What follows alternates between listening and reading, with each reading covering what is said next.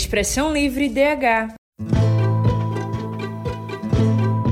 Olá, sejam todos bem-vindos, bem-vindas e bem-vindes. Meu nome é Laura Lai. E eu sou André Luiz. Você está ouvindo o Expressão Livre DH, podcast sobre direitos humanos de forma simples e dinâmica.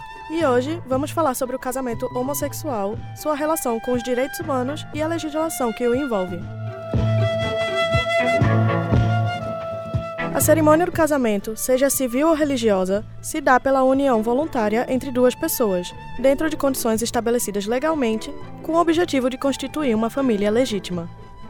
O artigo 16 da Declaração Universal dos Direitos Humanos diz: a partir da idade núbil, o homem e a mulher têm o direito de casar e de constituir família, sem restrição alguma de raça, nacionalidade ou religião. Casamento homoafetivo se trata da união entre duas pessoas do mesmo sexo ou gênero, em 2011, o STF reconheceu que pessoas do mesmo sexo ou gênero poderiam constituir uma família por lei, já que anteriormente o tribunal enxergava como casal apenas uma união estável entre homem e mulher. Mas foi só no dia 14 de maio de 2013 que o casamento passou a valer no Brasil, através da Resolução 175 publicada pelo Conselho Nacional da Justiça, o CNJ. Nosso repórter Lucas Magalhães vai contar sobre as mudanças na legislação para o casamento homoafetivo. Acompanhem com a gente. O casamento homoafetivo no Brasil não é garantido por uma lei, ele é assegurado por uma decisão do Supremo Tribunal Federal, o STF.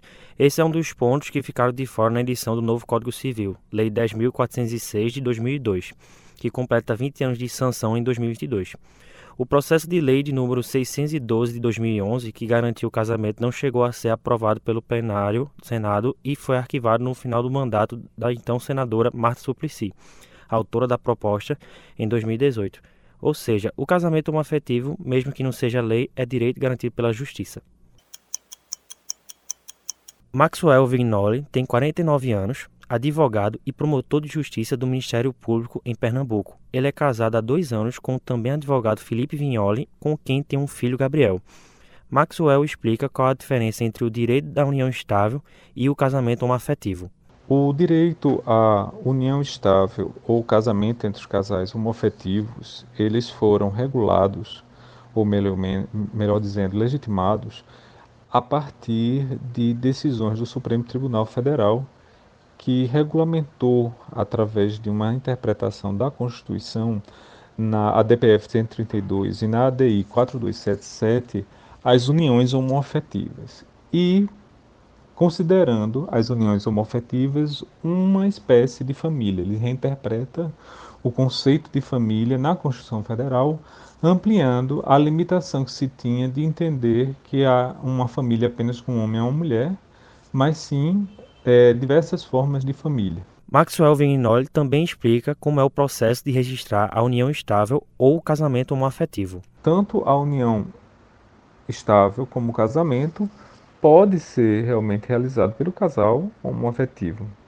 No caso da união estável, ela pode ser diretamente declarada no cartório para registrada, ou pode ser declarada posteriormente, se os requisitos da união estável estiverem presentes, né? uma união contínua, duradoura, com a intenção de constituir família, com essa, esses laços afetivos constituídos. Então, essa é, são características que da união estável e pode ser atribuído tanto para um casal homoafetivo ou heteroafetivo. Diego Gouveia é professor da UFPE, casado com seu parceiro Diego Mendes, com quem convive há três anos. Ele explica que o processo de aceitação da união da família e também para os amigos importantes para ele. Quando a gente pensa em qualquer comportamento que foge a esses modelos sociais que são compartilhados com a gente desde a, a nossa é, infância, a gente precisa pensar no próprio processo de aceitação que essa pessoa precisou viver, né? Então, por exemplo, eu como um homem cisgênero e gay, eu entendo que eu precisei primeiro é, entender o meu desejo, a minha orientação sexual, para que eu mesmo pudesse aceitar essa minha condição e a partir dessa aceitação que veio de mim, compartilhar com outras pessoas que eram importantes para mim. Um aspecto importante a ser observado quando se fala em casamento homoafetivo é a religião. Diego Gouveia tem uma família religiosa. Ele observa que a religião cristã não lida bem com o casamento homoafetivo. nem o cenário político, nem o cenário religioso contribuem para uma visão humanizada sobre o casamento homoafetivo no nosso país, né?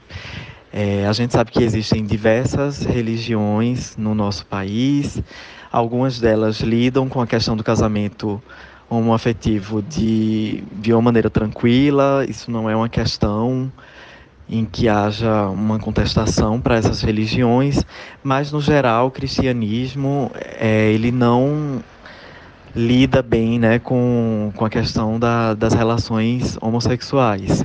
Maxwell Vignoli enfatiza que a religião cristã é predominante no Brasil, mas mesmo não sendo a favor do casamento homoafetivo, há grupos da religião que são a favor da união. Temos muitas religiões. A predominância da religião cristã não quer dizer que todos os cristãos, cristãos são realmente contrários ao casamento homoafetivo. Existe um grupo da Igreja Católica que são a favor da, da, união. Existe um grupo também grande de alguns é, grupos de evangélicos que também acolhem. O Estado brasileiro é um Estado laico. Não pode se professar uma determinada fé. Quem deseja casar deve procurar um cartório para providenciar os documentos necessários e conhecer as regras e assim acessar um direito a garantido. Lucas Magalhães para o Expressão Livre. Pois é, apesar de garantido por lei, o casamento de casais homoafetivos ainda é tratado como exceção. E é importante realmente entender essas diferenças entre casamento e união estável. Verdade, eu nem sabia que existiam essas duas nomenclaturas, muito menos que tinham diferenças legais. Para falar mais sobre esse questionamento, trouxemos o advogado Felipe Vignoli. Ele pesquisa e analisa criticamente o discurso do STF sobre o casamento homoafetivo. A gente vai conversar agora com Felipe Vignoli, advogado e pesquisador. Então, a gente viu que tu tem o trabalho, é, é uma tese de mestrado, uma pesquisa de mestrado sobre o discurso do STF em relação ao casamento homoafetivo. E a gente queria que você falasse um pouco sobre esse trabalho, desse uma introdução. Certo, perfeito. Então, eu estou numa. É, boa tarde, né, a todos. Me chamo Felipe Vignoli, é, agradeço muito o convite estar aqui com vocês e sou mestrando aqui da Universidade Católica de Pernambuco e o meu trabalho ele busca identificar como o movimento LGBTQIA+ atua e se ele influencia no, nas decisões judiciais, do, especificamente do STF, entre os anos de 2011 e 2022. Né? Então eu busco fazer esse recorte e um, um, um dos elementos da minha pesquisa para poder identificar é se o como a, a, a, partir do elemento da análise crítica do discurso jurídico. Então, a partir desses elementos, eu vou identificar como a, a decisão é, ela chega né, ao mundo jurídico e se o movimento LGBTQIA mais influencia nessa, nessas decisões especificamente em relação ao, ao reconhecimento da união estável, da união homoafetiva em 2011, eu fiz um, um, um trabalho específico na, dissertação, na, na minha monografia e identifiquei é, como se deu todo o processo, né? também identifiquei os elementos do movimento social, movimento LGBT, e também como é, quais foram os fundamentos né, utilizados para a decisão que na verdade foi uma decisão que interpretou a união estável, é, a união homoafetiva, no, no, mesmo modelo da união estável heterossexual, né, tendo em vista a todo o ordenamento jurídico e também a Constituição Federal. Então foi uma interpretação conforme a Constituição, tendo em vista os princípios, os princípios da dignidade da pessoa humana, a, a vedação do, do, do, preconceito, né, a não discriminação em relação a todos os gêneros, etc. Então, foi mais ou menos isso em relação à decisão do STF. Foi uma decisão que ela decorre da, da omissão do, do legislativo em não legislar uma legislação específica em relação à, à união homoafetiva. Então, a partir de um cenário de omissão que se dá também pela falta de representatividade de pessoas LGBTQIA+, nessas esferas de poder, então traz uma um é, foi um marco, né? Foi uma das, decisões mais importantes em relação a direitos LGBTQIA+. E de fato ela traz um, um ela traz um cenário, como eu falei, de omissão, né? E de protagonismo do STF nessa decisão. No campo jurídico é, é quando o STF atua dessa forma, é, ele é muito criticado, né? Mas aí fica a reflexão: se o STF não tivesse é, interpretado a Constituição conforme a Constituição para garantir a união estável homoafetiva, como nós LGBTQIA+ estaríamos hoje em relação a a, a, vivência, reconhecimentos, né? A partir dessa decisão, diversos outros direitos foram garantidos, como a questão da adoção, direitos previdenciários e diversos outros que garantem a própria existência de nós LGBTQIA+. Então foi uma decisão que foi muito importante em 2011, foi a, a, a DPF é, 132 e a DI 4277. É, as duas foram julgadas em conjunto e a partir daí o CNJ é, regulamentou o casamento através da resolução 172, isso já em 2013.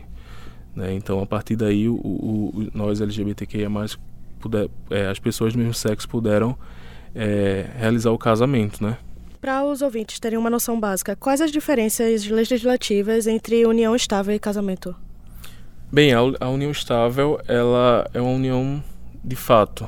Né? Você não precisa de toda aquela solenidade que ocorre num casamento. Né? Você não precisa é, ir até o cartório, se habilitar, realizar o ato, casar, né? especificamente, que traz um, um, desdobramento jurídico um pouco maior. Né? Não é como se, se o casamento fosse melhor ou superior à união estável. Mas a, na união estável, é, basta você ter o intuito de constituir família, você conviver com aquela pessoa, né, e você mostrar para a sociedade que, que ali existe um casal, né? São dois companheiros, duas companheiras, um companheiro, uma companheira, enfim. Então não tem essa é, essa solenidade do casamento. Você não precisa ter um contrato escrito, né? É, é uma é uma situação de fato, né? Ela existe quando o intuito e o propósito é esse, né, de família e de união estável, que traz, é, traz uma segurança maior, traz, traz uma segurança para, para os conviventes, né, o, o casal, mas é um pouquinho diferente do casamento, porque o casamento você precisa ir até o cartório, você precisa se habilitar, você precisa escolher o regime de bens, né, e você é, e tem a cerimônia e tudo mais, né, isso voltado no casamento civil. Na união estável não, você basta você viver com aquela pessoa e se mostrar como como um casal, né? E ter, ter esse intuito de, de constituir família, você ali a gente consegue identificar uma, uma união estável.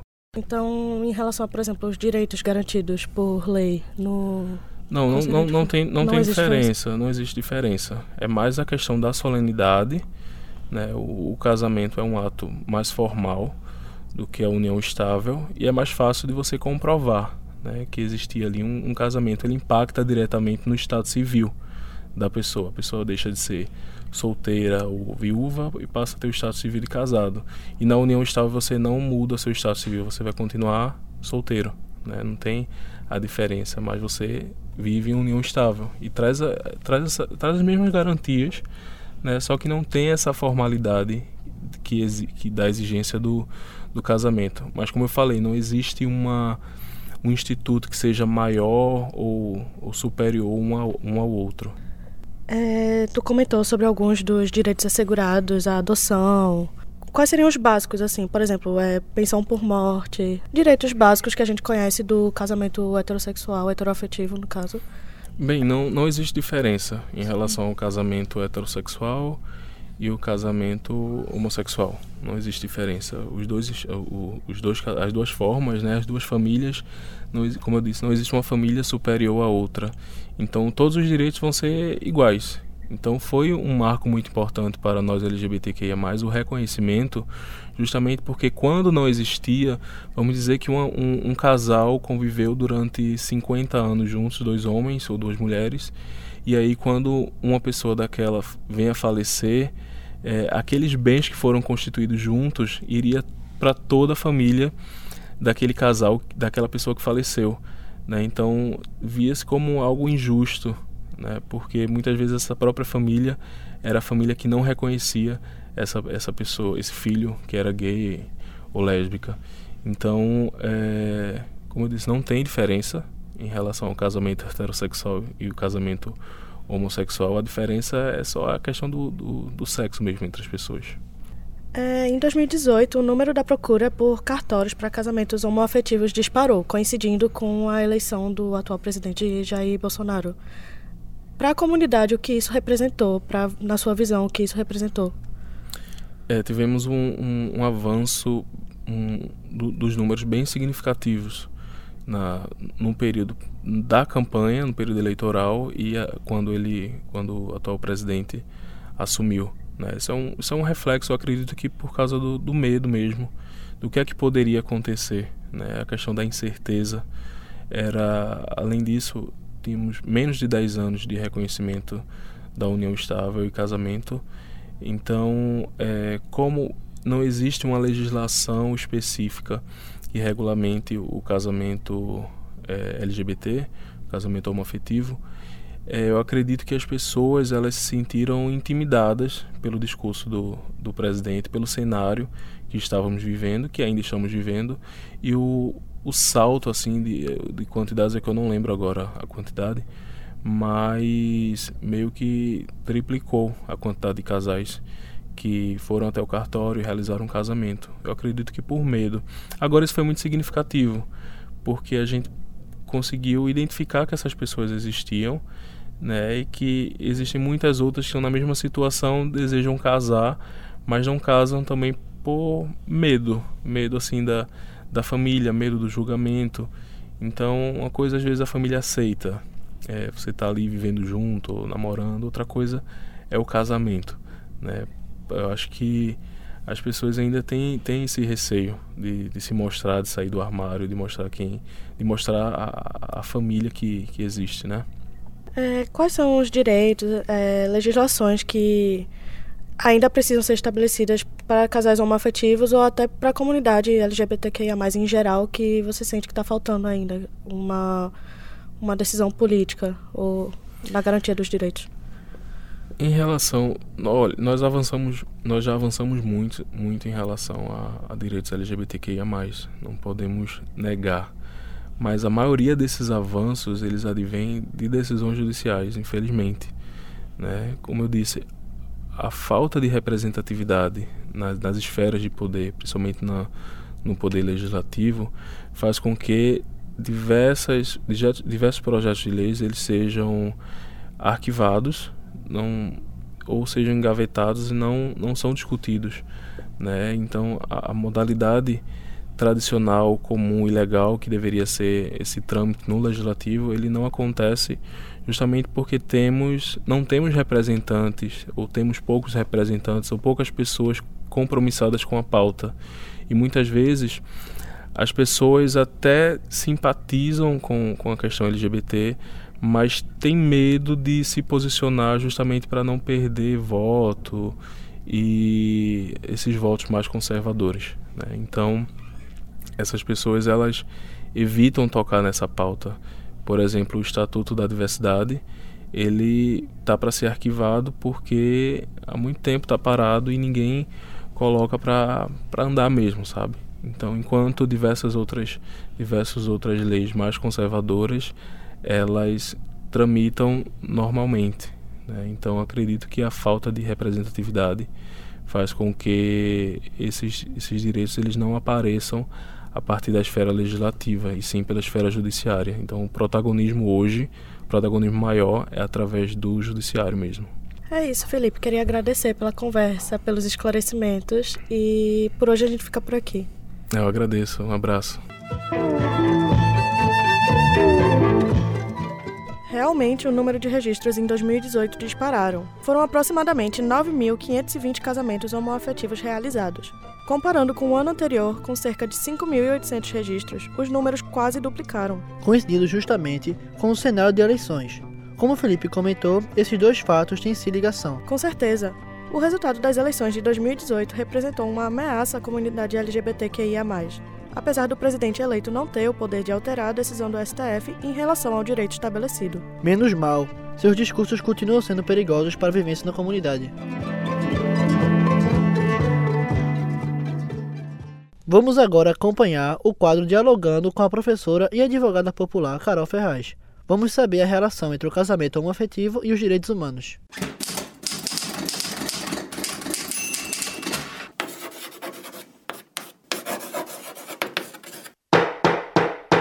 Dialogando.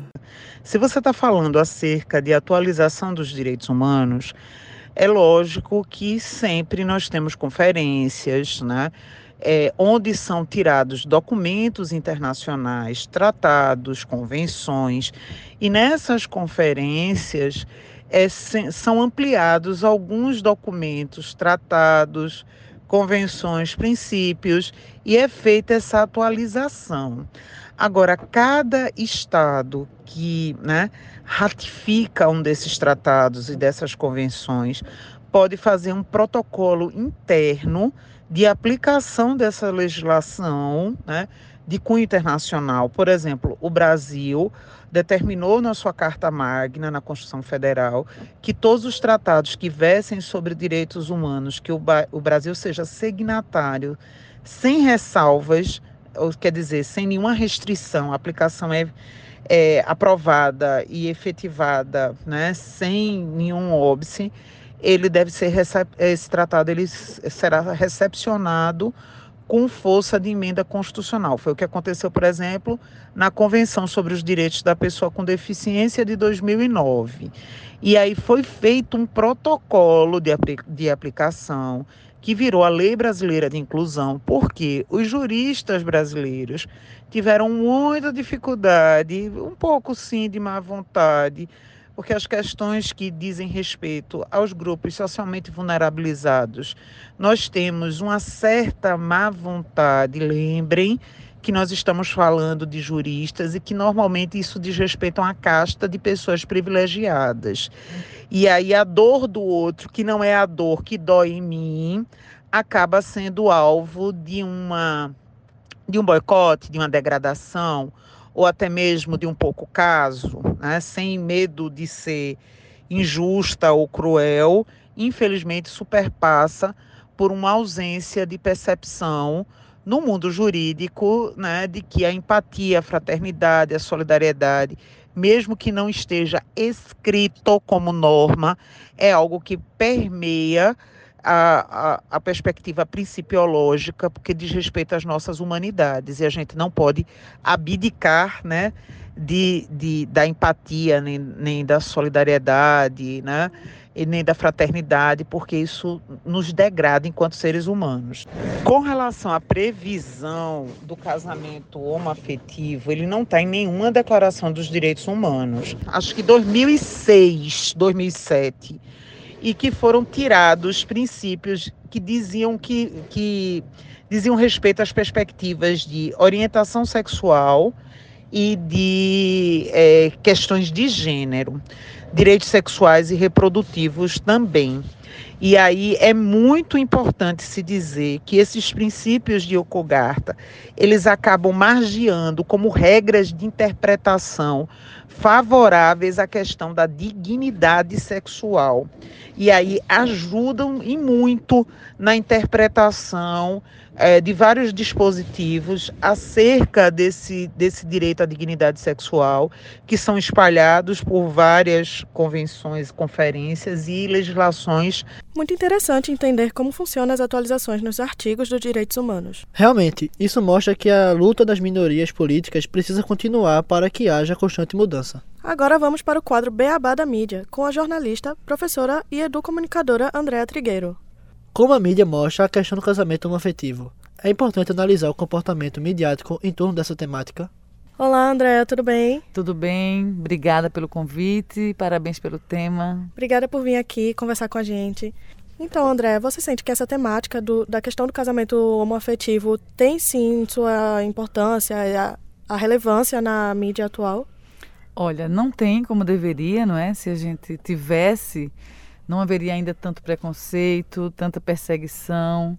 Então, o que há, na verdade, é uma tentativa, digamos, de algumas novelas de tentar abordar esse tema de uma forma mais natural e mais normal, mas é tão raro que quando acontece vira notícia, vira capa de revista, vira debate. A opinião, é, a opinião pública se posiciona, quer o beijo no final, não quer o beijo no, no final. Então, a mídia que tem o dever de jogar luz sobre esses temas, né, acaba invisibilizando um tema que é muito importante. Como vocês mesmos já trouxeram, houve um boom de casamentos homoafetivos no Brasil quando o, o presidente Bolsonaro ganhou as eleições, de casais homoafetivos que estavam com medo de perder os seus direitos. E nesse ano de 2022 houve de novo esse boom, com medo de que ele, sendo reeleito, houvesse de novo é, uma subtração de direitos. Então, isso demonstra o quanto a população ainda teme, está distante desse assunto, não conhece, não entende, tem preconceito e, em parte, a mídia tem um papel muito relevante porque não naturaliza, não normaliza. Se é um direito, a gente deveria falar com mais tranquilidade sobre ele e não como se fosse um caso espetacular, um caso né, que precisa de uma cobertura mais sensacionalista. Então, na minha opinião, a mídia não trata como deveria. E, André, como é que tu acha que a mídia se comporta em relação a esse tema no ano de 2022? Olha, em 2022, em 2021, em 2020, 2019, a gente está devendo muito para essa população LGBTQIA. A gente não melhorou a nossa cobertura pequeníssimos avanços é, aconteceram, pequeníssimos, mas a mídia, de um modo geral, continua sendo é, heteronormativa, não é? Cultua os digamos assim, os comportamentos de pessoas hétero, ao passo que os comportamentos das pessoas homossexuais muitas vezes são motivos de piada no programa humorístico, muitas vezes na novela é, existe uma, uma abordagem também bastante equivocada. Escuto muitas pessoas do movimento LGBTQIA dizendo: olha mas a gente não é só o tema casamento, a gente queria ser mostrado no nosso dia a dia, na nossa rotina, nas nossas atividades diárias, na relação do trabalho, em todos os espaços da vida da gente e acaba que isso não acontece. Então, a mídia em 2022 continua com essa dívida, digamos assim, para esse grupo, de tentar normalizar essa pauta, trazer essa pauta da maneira tranquila, honesta, transparente, com os direitos sendo mostrados, é, para que haja por parte da população hétero uma compreensão melhor de que esse grupo também precisa ser respeitado, já que existe a garantia desse direito. Então, a mídia em 2022, André, continua omissa e continua é, muitas vezes violando direitos. Se você for, por exemplo, para os programas policiais, quando há crimes que envolvem pessoas homossexuais, isso acaba sendo motivo, um motivo a mais. Nos noticiários policiais, a gente não diz assim, fulano hétero foi assassinado por Beltrano, mas quando a pessoa é homossexual, a gente acaba destacando essa informação como se isso fosse é, uma coisa que se destaca, não é? Então, se a gente, enquanto mídia, em 2022 ainda trata dessa forma, significa que temos muita coisa para fazer. Primeiro, o dever de casa, entender que nós devemos respeitar as pessoas, independente de vários aspectos, de religião, de gênero, de raça. Se a gente não faz isso, continua esse assunto como se fosse um mito, né? um tabu que pouco se fala. E André, como é que tu acha que esses déficits é, prejudicam a sociedade nas gerações mais futuras? Olha, quando você não tem uma educação midiática que respeita as diversidades, a pluralidade, a gente cresce achando que só existe família naqueles comerciais de margarina, que tem o pai, a mãe, um filho e uma filha. Quando no Brasil hoje existem várias formações familiares. Inclusive existem formações familiares sem mãe, sem pai. Às vezes tem avó, tem uma tia, um tio. E existem formações familiares com duas mulheres, com dois homens. Então a gente ainda vive numa sociedade que admite como sendo uma norma correta casais heterossexuais.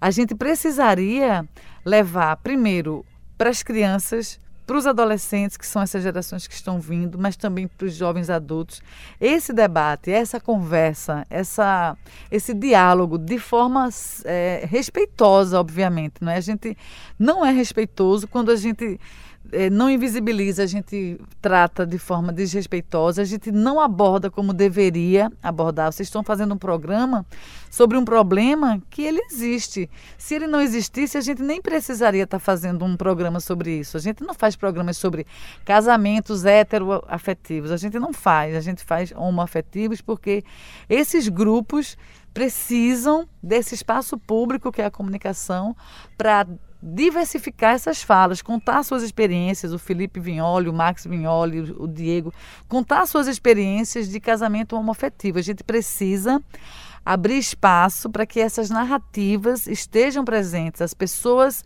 homossexuais que querem se casar possam falar sobre isso, contarem as suas histórias, as suas experiências, as suas dores, às vezes as suas angústias de terem tentado e não conseguiram. Tem cartório do interior de algumas cidades brasileiras que não querem garantir esse direito porque consideram que uma aberração. Então, a gente precisa é, fazer um processo de educação midiática, educação sexual a, a partir da, da mídia, é, para que a gente trabalhe com essa diversidade sexual que a gente vive hoje. Né? Vocês são de uma geração que tem a sexualidade dialogada com muito mais fluidez do que a minha geração, por exemplo, que é a geração de quem tem 50 anos.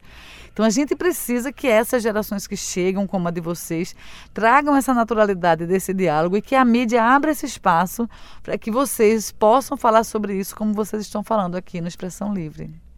André, é, você sente que isso é um problema também dos bastidores da, de quem está por trás da mídia, de representação nesses lugares? Também acho. Embora que você vai ter no jornalismo, nas redações, muitas pessoas que são homossexuais, algumas que estão na televisão, por exemplo, no vídeo, disfarçando né, na sua performance. Então você pode ver repórteres, homens, é, disfarçando, digamos, é, a sua performance para que ela fique parecida com uma performance masculina.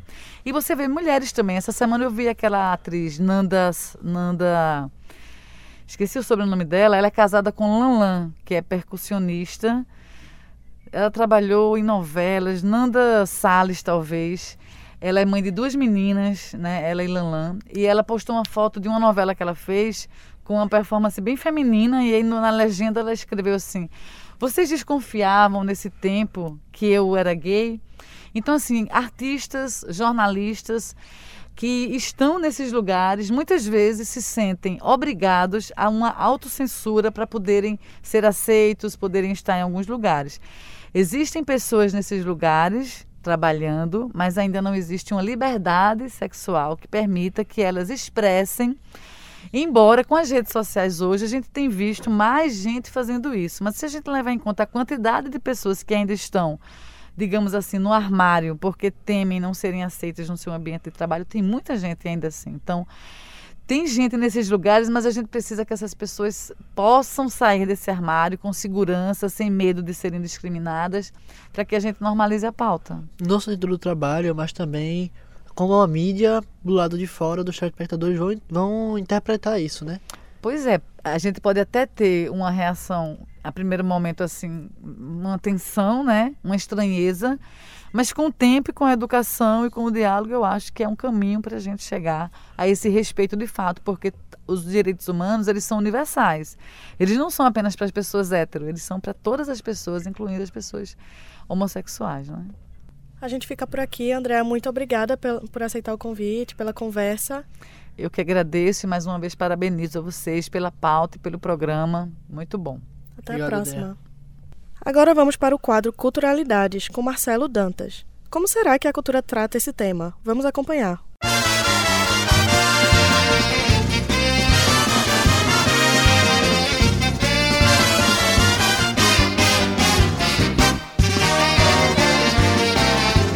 Culturalidades. Olá, ouvintes. Eu sou Marcelo Dantas e esse é o Culturalidades. Hoje vamos conversar sobre um documentário e uma música que nos ajudam no debate sobre o casamento homoafetivo e as formas de amor e de amar. Vestidas de Noiva, um documentário sobre o casamento homoafetivo no Brasil, é tão didático quanto o título da obra sugere. No filme de 2015, acompanhamos os preparativos do casamento de Fábia Fuzetti e Gabi Torresani, que são nada mais nada menos do que as diretoras do documentário.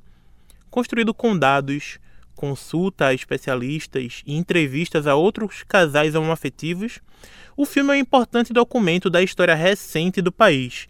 Lembremos que somente em 2011 que a união estável entre pessoas do mesmo sexo foi reconhecida pelo Supremo Tribunal Federal, o STF.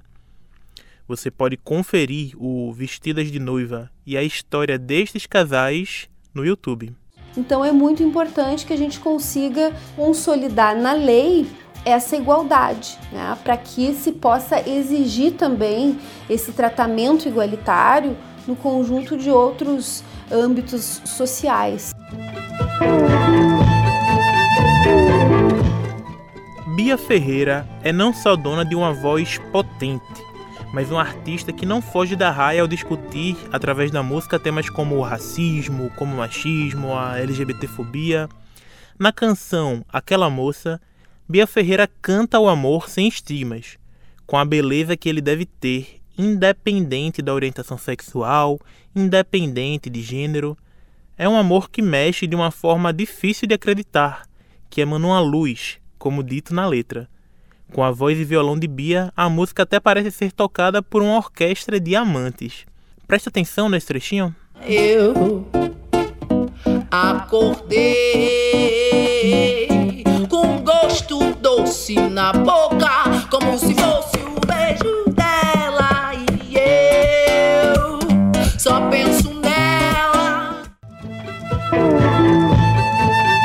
Espero que tenham gostado das sugestões.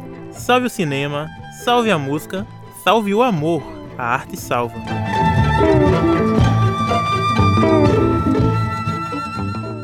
Sugestões muito boas de Marcelo. Que legal ver o audiovisual trazendo esse tema. Fiquei curiosa para assistir o documentário e a música de Bia Ferreira me encantou. Que voz e que mensagem importante. Sim, o amor deve ser livre assim como Bia canta. Ainda tem muita luta pela frente para tornar isso cada vez mais possível. Mas que bom que estamos avançando. Infelizmente, a expressão livre de hoje vai chegando ao fim. Esse programa é uma produção dos estudantes da disciplina Entrevista em Edição em Rádio Jornalismo na Universidade Católica de Pernambuco. O Expressão Livre DH de hoje teve a apresentação de Laura Lai e André Luiz. Reportagem em redes sociais de Lucas Magalhães, produção de Matheus Melquiades, edição de Laura Moneta e trabalhos técnicos de Marcos Gordinho. Monitoria de Marcelo Dantas, coordenação de jornalismo é da professora Andréa Trigueiro. Aproveita e segue a gente no Instagram, arroba Expressão Livre DH. Terminando esse, corre para ouvir os outros episódios que ainda não tivesse tempo. Obrigado pela atenção. A gente se encontra no próximo episódio. Tchau, tchau, até mais.